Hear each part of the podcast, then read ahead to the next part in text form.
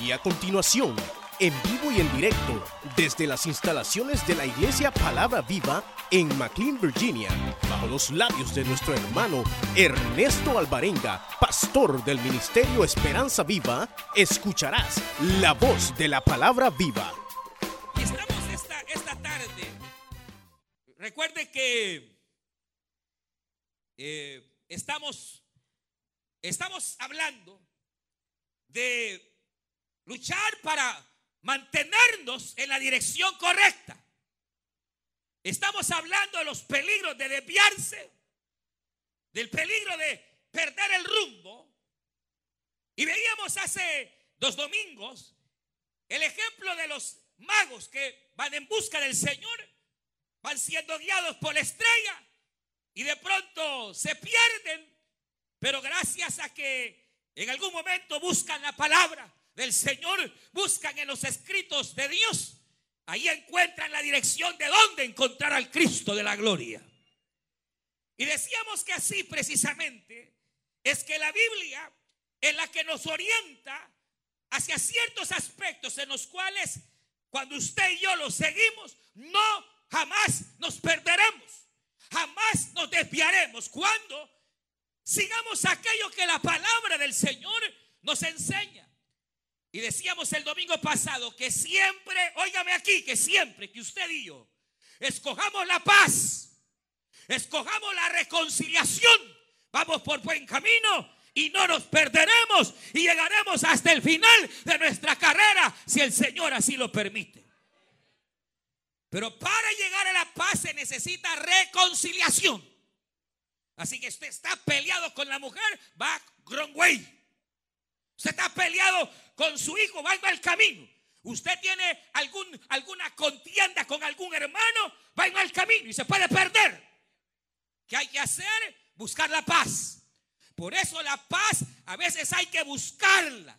Hay que ir y buscar una reconciliación para que entonces sabiendo esa reconciliación estemos en paz con todos los hombres, hermano, y así la misericordia y la bendición del Todopoderoso nos seguirán todos los días de nuestra vida. Bendito sea el Señor. Paz.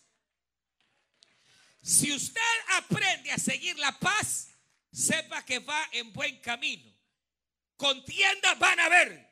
Cristo dijo, es imposible que no hayan pleitos. Es imposible que no te ofendan. Es imposible que no hayan ofensas. Pero cuando las hayas, usted y yo tenemos un camino. Agarrar llave. Amargarnos. Agarrar rencor y resentimiento. Que entonces tarde o temprano te llevará a que te pierdas. O buscar la reconciliación. Y si tu hermano ha pecado contra ti y tú vienes a la iglesia y traes la ofrenda, deja la ofrenda, no se la lleve ponla cerquita del altar, váyase a ponerse a cuentas con su hermano, reconcíliate con él y vuelve para que así tu adoración y tu ofrenda sean bendecidas de parte del Señor. ¿Estamos hermanos? ¿Ya se reconcilió? ¿Ya pidió perdón? Le dejé esta semana para que usted buscara y si por ahí hay algún problemita con alguien, se reconciliara. Ahora, esto si usted quiere, porque yo no lo puedo obligar. Pero si usted quiere ir en el camino correcto, siempre hay que buscar la paz y seguirla y tratar de llevarnos en bien con todos los que podamos. Ahora, aparte de eso, aparte de la paz, la senda correcta, la senda que siempre nos llevará hermanos, hacia lo correcto, tiene que ver también con la fe. Es decir, por eso Pablo en la, en la, en la lección anterior que leíamos a Timoteo, Pablo le dice a Timoteo, sigue la paz y no te vas a equivocar. Pero también le dice, sigue la fe. Porque de hecho usted sabe que la vida cristiana está basada en la fe. La vida cristiana comienza por la fe se mantiene por la fe y ha de acabarse el día que uno parta o el Señor venga en fe. Fe. ¿Qué es fe? Fe, usted sabe, la Biblia misma da testimonio, Hebreos capítulo 11, que fe es la certeza. ¿De qué? De lo que no se ve. Fe es certeza, seguridad de lo que mis ojos carnales no ven. Pero es la seguridad de lo que yo espero. Es la confianza, es la seguridad de lo que yo espero. Esa es la fe. Es ver con los ojos de Dios, es creer al Señor, es creer precisamente a su palabra.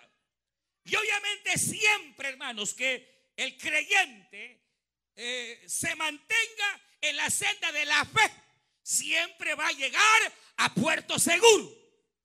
Mire, cuando yo pensaba en esto, pensaba que realmente, por ejemplo, el caso de los magos, los magos caminaron por fe. Es más, vamos a ser bien literales. Dice la escritura que aquellos magos seguían, que seguían, que seguían la estrella. Pero para seguir una estrella, ¿hacia dónde debe estar la mirada? Imagínense caminar viendo para arriba. Es locura. Imagínese usted caminando. Se puede tropezar. En lo humano se tropieza. En lo humano puedes caer. En lo humano tú vas viendo para arriba y te vas a desviar en lo humano. Pero en la fe no es así. La Biblia dice que nuestros ojos deben estar puestos arriba de donde está Cristo y su palabra y su promesa. E-, es contrario, por eso la Biblia dice que nuestros ojos, nuestra mirada, Pablo dice, poned vuestra mirada en las cosas que no se ven. Porque lo que se ve es temporal. Hoy está y mañana no. Pero las cosas que no se ven son,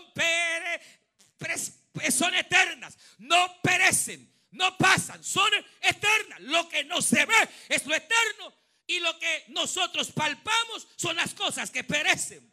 Ahora, imagínense esos magos, hermanos, tenían que ir viendo hacia el cielo, viendo la estrella, guiándose por la estrella. Pero esa es una figura, en algún sentido, de lo que implica la vida de fe. Cuando pensaba en esto, eh, pensaba en cuántos casos, pero quizás este, de Jeremías, un hombre que es llamado desde, desde jovencito, es llamado a ser profeta del Señor y es llamado en una época bien difícil. Sin embargo, Jeremías es de aquellos hombres que llegó a coronar su carrera con la frente en alta. Llegó al final, no se perdió, no se desubicó. Dios lo llama siendo un joven, profetiza, cumple su ministerio. Y aunque no fue fácil, porque la gente había endurecido su corazón. Y lo que hacían era, rechazar su mensaje. Porque el mensaje de Jeremías era, era hermano, contrario. Era, era un mensaje bastante difícil de creerlo. Israel estaba bien próspera, Israel estaba, hermano, bien, eh, eh, sí próspera, pero Jeremías decía, así dice el Señor, ustedes se han apartado de Dios y viene Babilonia y va a destruir y nadie le creía.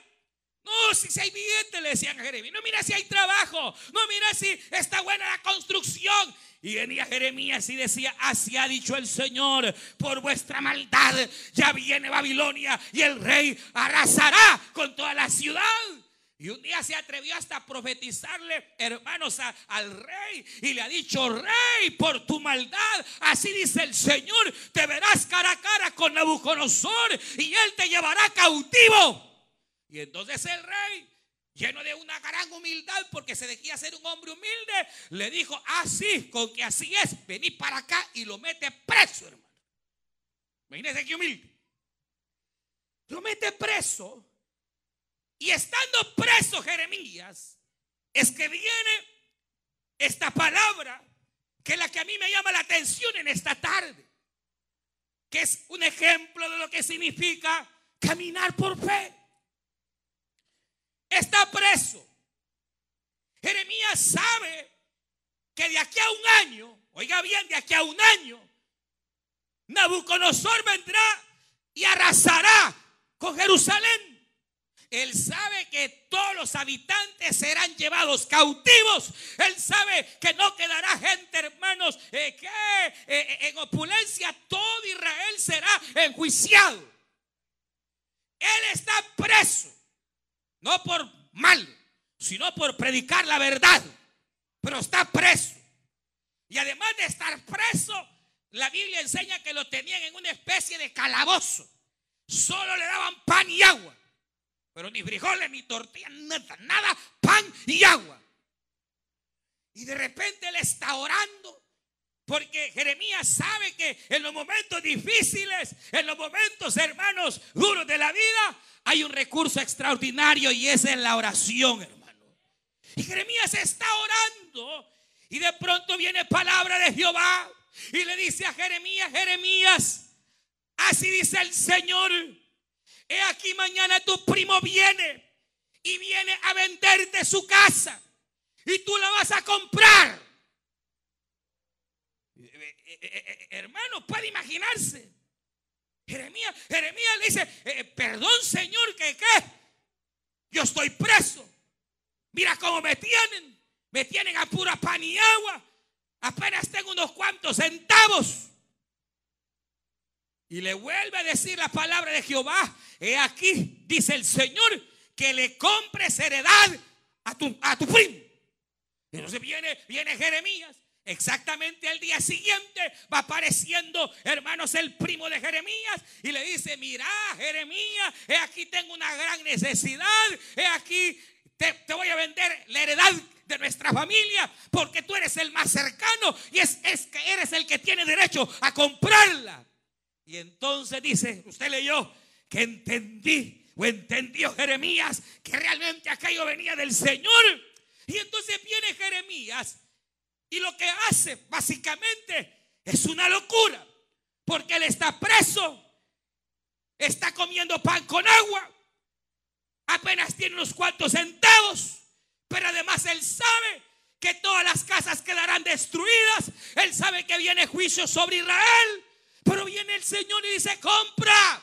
Y aunque Jeremías lucha porque dice, compro, no compro, ¿y qué hago si son los últimos centavos que tengo? Pero, pero al fin y al cabo viene Jeremías y compra y llama testigos y sella la carta de la compra y a lo mejor sus últimos centavos viene y los da. Y ahora Jeremías tiene y es dueño de una propiedad que él sabe, hermano, será destruida.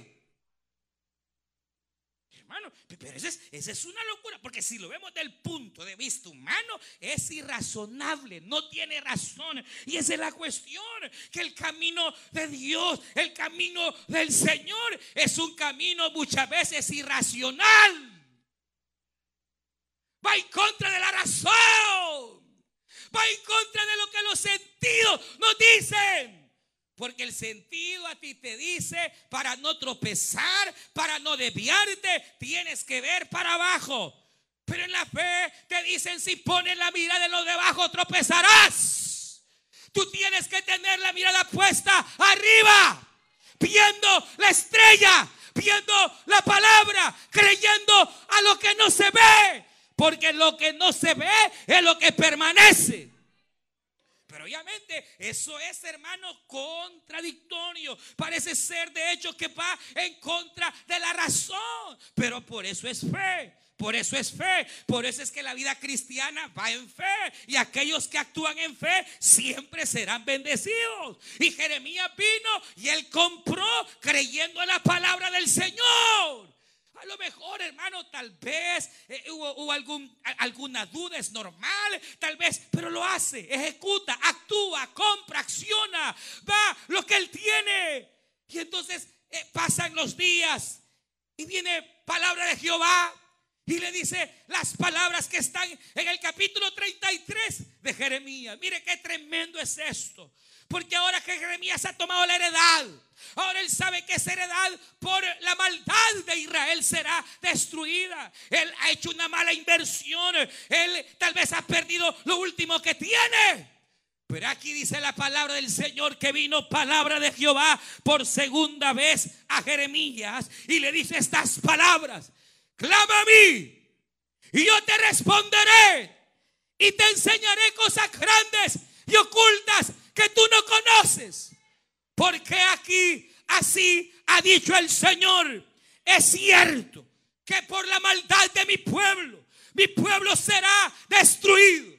Y aquí no quedarán casas, y las casas serán abandonadas y serán quemadas. Y el pueblo ya no habrá gozo, ya no habrá alegría en el pueblo. Todos serán deportados. Pero así ha dicho el Señor, yo no me olvido de mi pueblo para siempre. Yo no me olvido de mi pueblo para siempre. He aquí, yo tendré misericordia. Mi hermano, y es que uno al Señor no lo puede entender. Pero si hay algo en Dios es que Dios es grande en misericordia.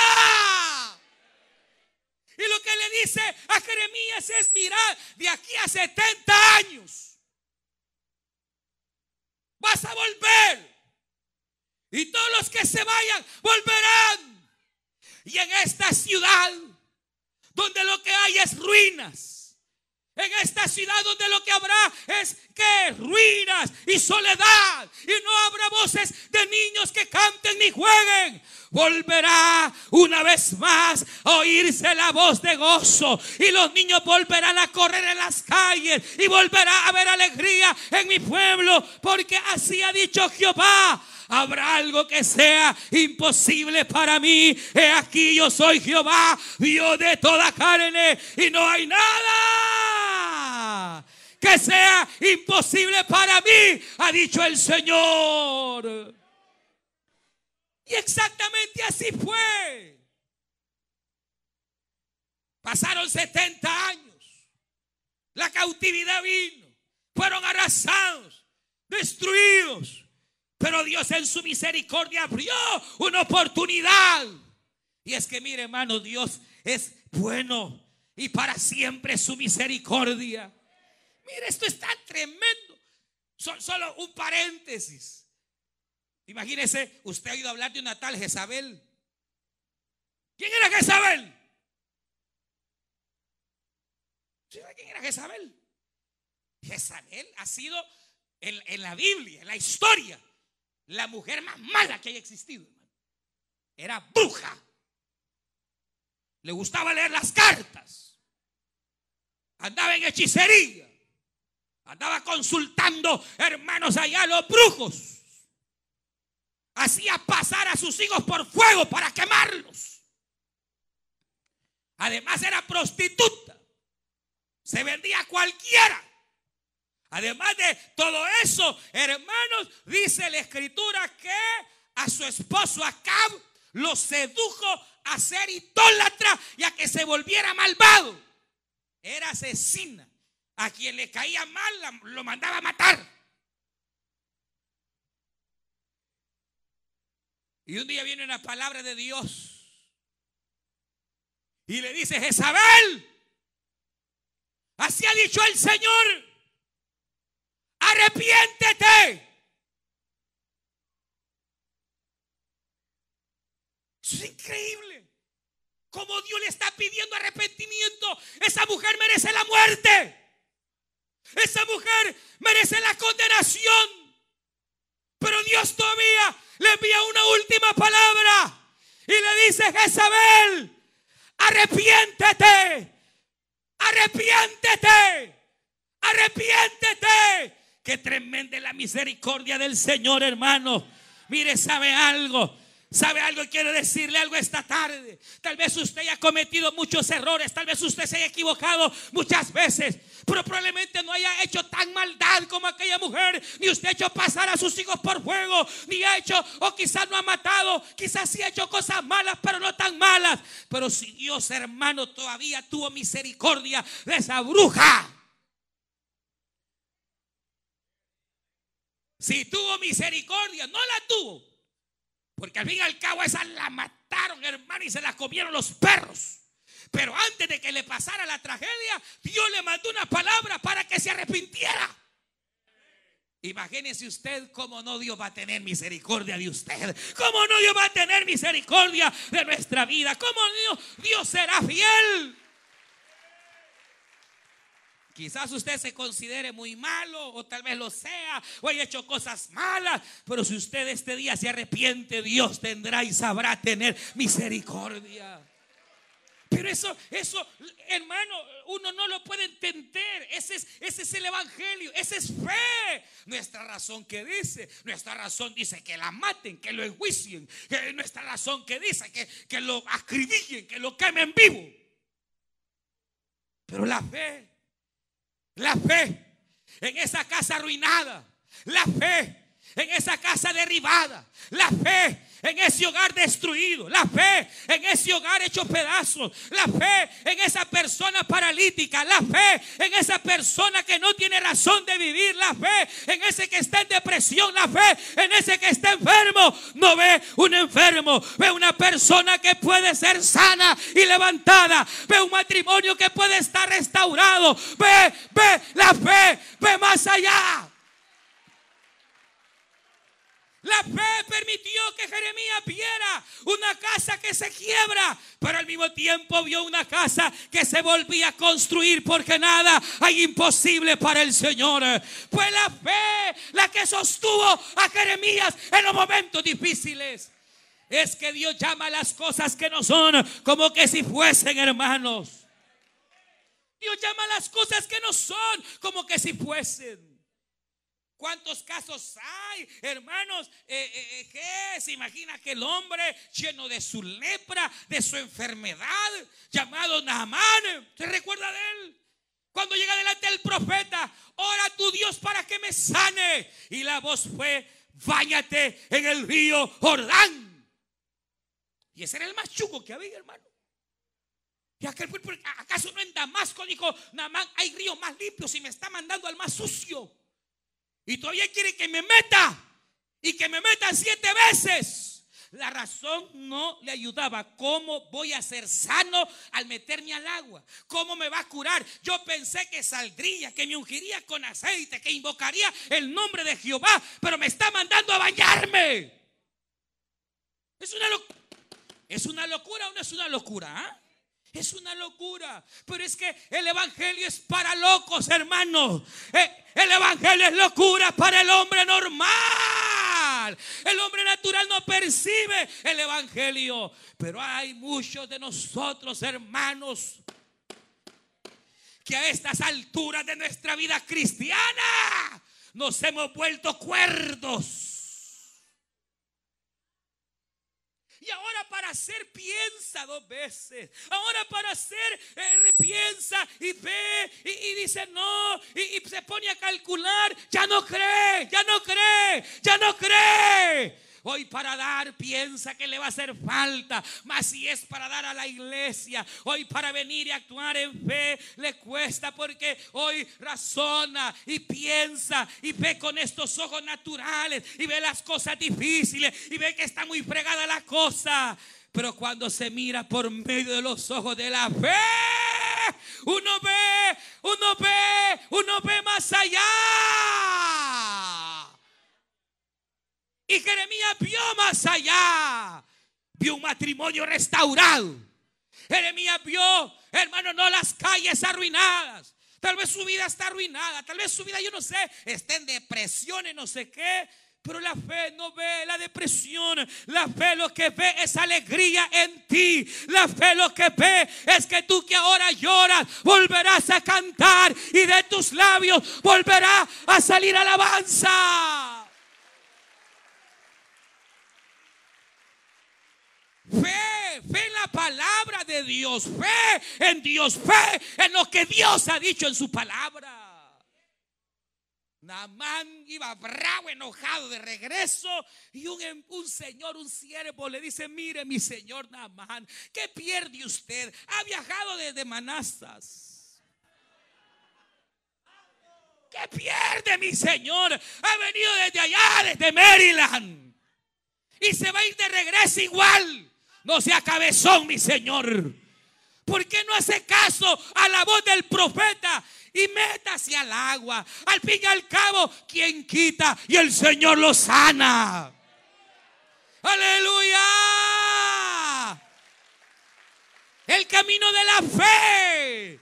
Mire, vino aquel y va al Jordán y se mete, se mete, se mete una vez, salió igual leproso. Métase otra vez y salió, se volvió a meter y todavía y otra y otra, seis veces. Y cuando se mete a la séptima y sale, la lepra ya no estaba, ya no había la dolencia. Aleluya.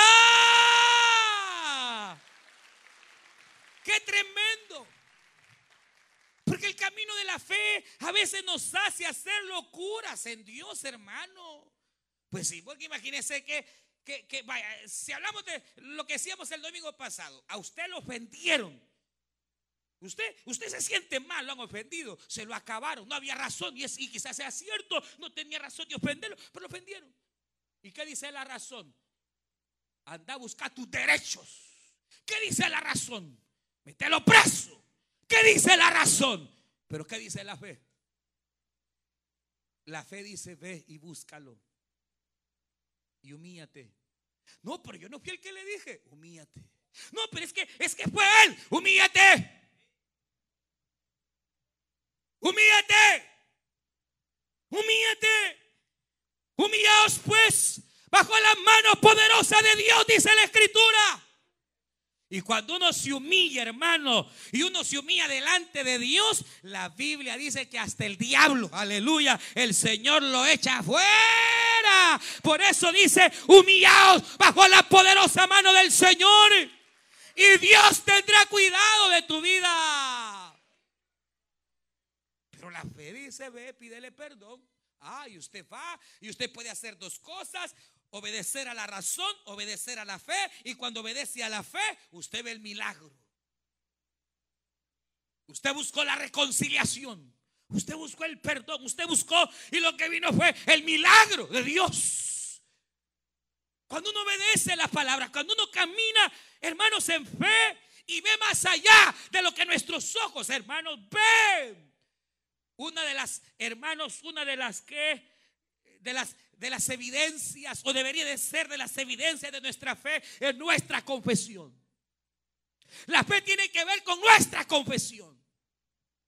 Y a veces cuando nos falta la fe, es precisamente la evidencia lo que confesamos. Y lo que confesamos no va de acuerdo a la fe, va de acuerdo a la razón o a lo que sentimos. Pero la fe va más allá de lo que usted siente. La fe va más allá de lo que los sentidos le dicen. ¿Se acuerdan ustedes? Solo para poner un caso, un ejemplo sencillo. Cuando Jacob dice la Biblia que él ya casi no veía. Sus ojos terrenales, hermanos, estaban desgastados. Ya casi no veía. Pero los ojos espirituales. Y mire, y un día eh, eh, él sabía que se iba a morir. Y manda a llamar a todos sus hipotes. Mire, esos eran bárbaros. Habían vendido a su propio hijo querido a José eran bandidos, mañosos. Eran, eran, eran viejos hermanos. Y, pero ahora viene él, mira acá. Él se va a morir. Y él llama a cada uno de ellos. Y él por la fe pone su mano en ellos. Y comienza a declarar con su boca. Aleluya. Aleluya. A cada uno de ellos empieza a profetizarles. Empieza a hablarles. A uno, ¿sabe qué le dijo? Mercader de barcos serás. Y nosotros, hermano, monopasmado. Sos una pasmada, sos una bruta, sos una inútil. cuando puso sus manos sobre Judá, le dijo, cetro de rey, serás Judá, y de ti saldrá el cachorro, aleluya, que reinará sobre tus hermanos. Eso, hermano, eso es fe. Fe es cuando usted está con el gran dolor y usted se pone la mano en el dolor y comienza a confesar la sanidad y le empieza a declarar al cáncer que se largue, que se vaya en el nombre de Cristo. Ves que usted vea las finanzas y ve que no hay, ya casi va a llegar el cero, pero usted pone su mano y en el nombre de Cristo declara que Dios es el que provee el oro y la plata. Fe, fe, fe es proclamar, es exclamar lo que no vemos, pero lo que esperamos. Pero, mire, nuestra fe es al revés, hermano. Me voy a morir, hermano. Sí, se va a morir, ya lo vamos a enterrar. La, la, fe tiene que ver con lo que usted confiesa, tiene que ver con lo que usted habla, con lo que usted habla, con lo que usted habla de su boca. Mi enfermedad no es suya, no es suya. Es que bien, ¿y qué tal? Es que mire, este gran problema que tiene no es suyo. Por, por cabezona, por cabezona de ese gran problema cuando la escritura ha dicho todos vuestros problemas y todas vuestras ansiedades sean echadas en Cristo. Echad en Él. Echad en Él. Echen en Él sus cargas no son suyas. Esas cargas son de Cristo. Él ya las llevó en la cruz del Calvario. Esos pecados ya no son tuyos. Él ya los pagó en la cruz del Calvario. No digas que estás maldita. No digas que estás salado. Que el Señor reprenda al diablo. Mira con los ojos de la fe y proclámate bendito. Porque bendito es aquel que clama el nombre de Cristo. No salen las cosas mal porque es lo que usted confiesa. No salen las cosas patas arriba porque es lo que hablamos, lo que confesamos. Y la fe tiene que ver con la confesión. La fe tiene que ver con lo que usted habla. ¿O no se acuerda cuando, eh, hermano, llegó el Señor saliendo de Betania, dice que tuvo hambre?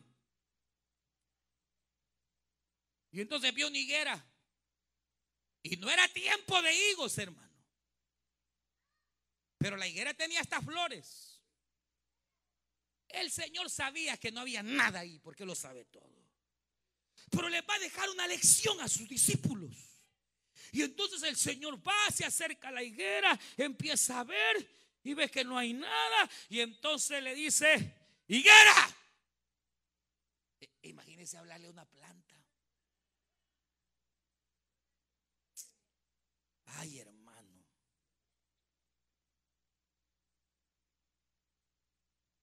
Nunca más nadie coma fruto de ti. Y el Señor se fue. Al día siguiente van pasando. Y el Señor vuelve a pasar por ahí porque es la lección que Él quiere dejar. Y como Pedro siempre el más metido, hermano, el que más así va.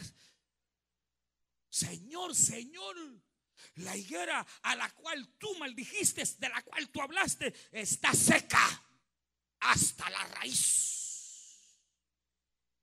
Y el Señor le dice, hombre de poca fe. He aquí os digo, aleluya, que todo lo que pidieres y lo que hablares creyendo, creyendo, lo recibiréis. Y si este monte tú le dices, monte, quítate y lánzate a la mar, yo os digo que el monte se quitaría y se lanza a la mar. Todo lo que usted habla creyendo, así será. Así será. Así será. Así será. Así será. Aunque quizás en tu casa ahora hay pleito, ya no habrá más pleito. Lo que habrá es paz en tu hogar. Lo que habrá. Y aunque no lo crea.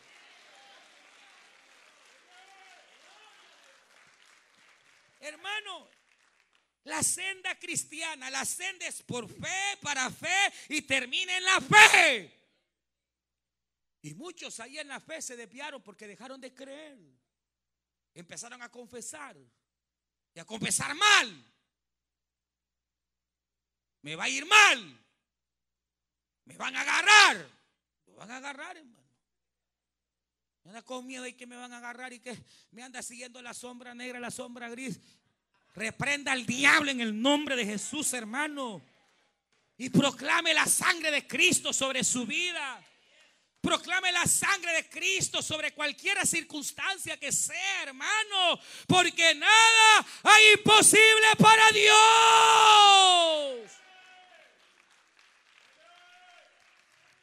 ¿Qué tal, hermano, si esta noche, este día, aquella circunstancia que a usted le está afectando, usted viene en fe y proclame, proclame? ¿Qué tal? No tiene trabajo esta semana. Y lo confiesa. Y lo dice en el nombre del Señor esta semana, mañana, mañana a las nueve de la mañana, en el nombre de Dios, en el nombre de Cristo, yo tendré la provisión, porque escrito está, oh, envejecido, y hay algo que mis ojos nunca han visto. Un justo desamparado, ni sus hijos que mendiguen pan, porque tú Jehová eres proveedor de los tuyos. Aleluya.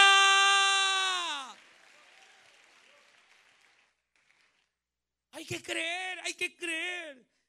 A ese marido que ya se fue de la casa, no lo des por perdido. Se fue con la amante, no lo des por perdido. Proclámelo. En la noche, en la tarde. El Señor se lo va a arrebatar de la querida. Y se lo va a traer a su casa. Aleluya. Porque nada es imposible.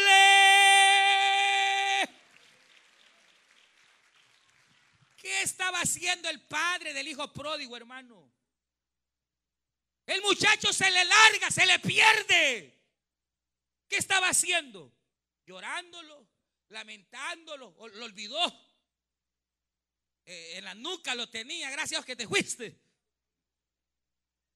¿Qué estaba haciendo? Esperándolo.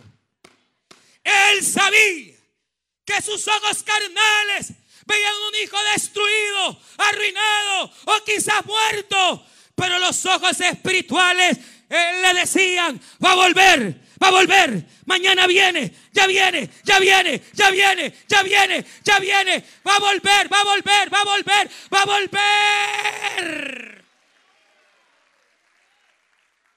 ¿Sabe por qué se pierde la fe? ¿Sabe por qué uno puede perder la fe y desviarse? Porque deja de confesar y porque dejó de ver. Y puso su mirada donde no debe de ponerla. Hay dos cosas que le pueden arruinar la fe a usted. Número uno, la avaricia. Dios es fiel y te da para tu sustento. Y para que comas. Y si Él te quiere llenar de billete, Él te va a llenar. Pero si usted es el que busca el billete, cuidado. No lo digo yo. Lo dice la palabra de Dios. Que el amor al dinero es la raíz de todos los males. Que muchos aferrándose a las cosas materiales y al dinero se perdieron y naufragaron en la fe. Como Demas, que amó más al mundo.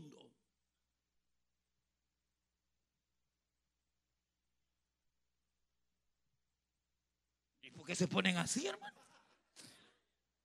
Si usted no es así.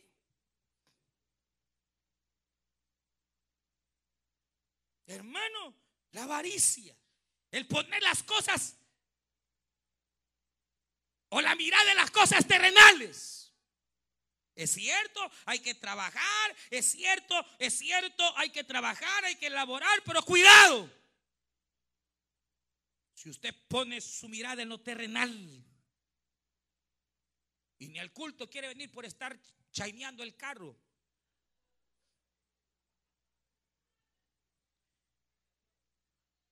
Ni quiere subir a nadie para llevarlo a la reunión familiar.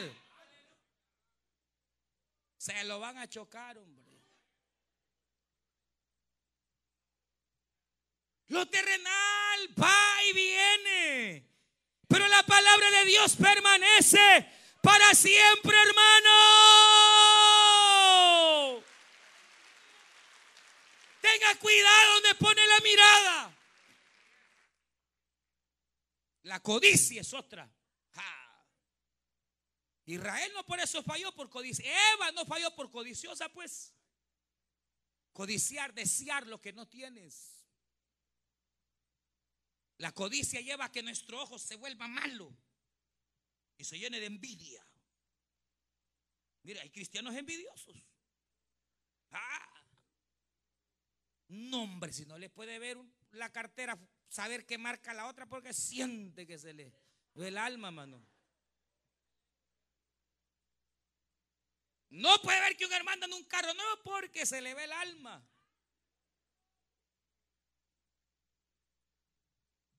Va a terminar mal. La envidia, hermano, es uno de los enemigos de la fe. El codiciar. ¿Qué fue lo que pasó con el gran sabio Salomón? No se conformó, codició y quiso más, más riqueza, más dinero, mujer, mujer. ¿Cuántas mil mujeres, hermano? ¿Cómo hacía ese bárbaro, hermano? ¿Y cómo terminó? Mal, desviado de la fe. Terminó arruinado, adorando a otros dioses, apartado de la fe. ¿Por qué? Porque codició, envidió. Son enemigos de la fe. El tener la mirada puesta, eh, hermano, en las cosas terrenas. Por eso dice San Juan. En su primera epístola dice que las vanaglorias de la vida. San Juan dice que los deseos de los ojos, los deseos de la carne son los que desvían. Pero si uno se mantiene fiel a Dios, esperando de Dios la redención, olvidando, hermanos, que, que al fin y al cabo, es cierto que aquí habrán pruebas y habrán dificultades, pero todas ellas el Señor nos va a sacar adelante. No olvidemos, hermanos, que aunque aquí a veces la cosa es difícil, aquí vamos solamente de paso de paso, de paso, de paso, de paso. Que lo que importa es todo aquello que usted hace para sembrar en la eternidad. Por eso Cristo dijo estas palabras, hacer tesoros, no en esta tierra, donde hay mañosos, donde las polillas se comen las cosas. Se va a pasar como una señora que mano todo el billete escondido debajo de la cama. Y el día que dijo me voy para El Salvador, dijo abrir la cama y los ratones le habían hartado todo el billete, hermano.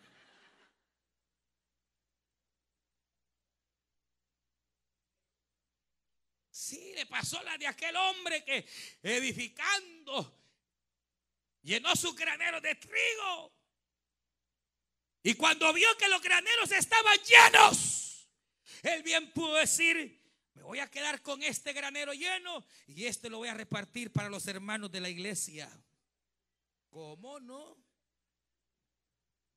Si no se le saca nada, hermano.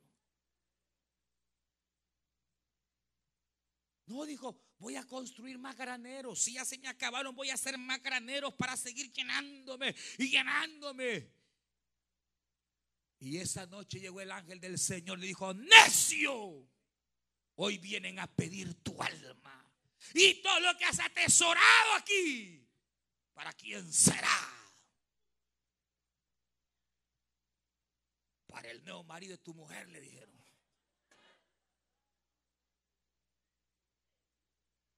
Hermano. En cambio, si usted siembra para lo de arriba, de arriba tendrá bendición de una fuente que nos sacia, aleluya, de una fuente inagotable. Siempre en el reino, viva en fe, para fe creyendo. Hermanos, yo no sé cómo está a estas alturas nuestra fe.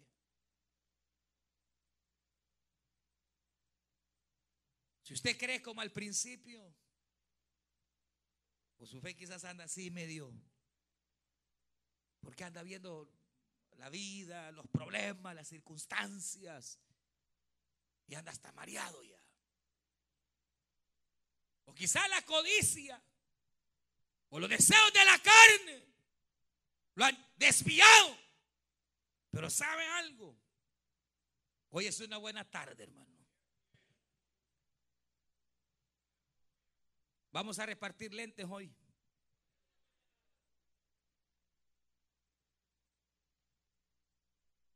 A la iglesia le dijo el Señor en una ocasión, échate colirio para que veas. Es que mire, hermano, ve acá. Algunos necesitamos de plano que nos echen colirio para ver. Para ver con los ojos de la fe. Y cuando usted vea con los ojos de la fe, ese marido que tanto le de la boca. Y que a veces usted dice, no, pues que mejor me busco otro, que el Señor reprenda al diablo. Usted lo empieza a ver con los ojos de la fe. Y lo va a ver todo un siervo de Dios. Aleluya. Diga gloria a Dios.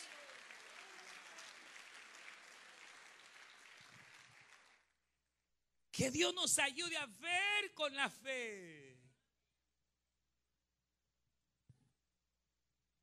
Los hijos, los problemas, las circunstancias.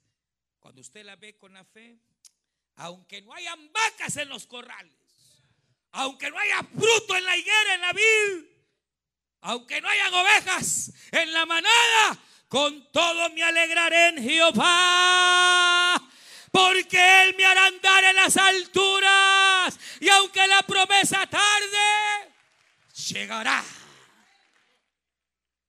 Vamos a orar. Cierre sus ojos.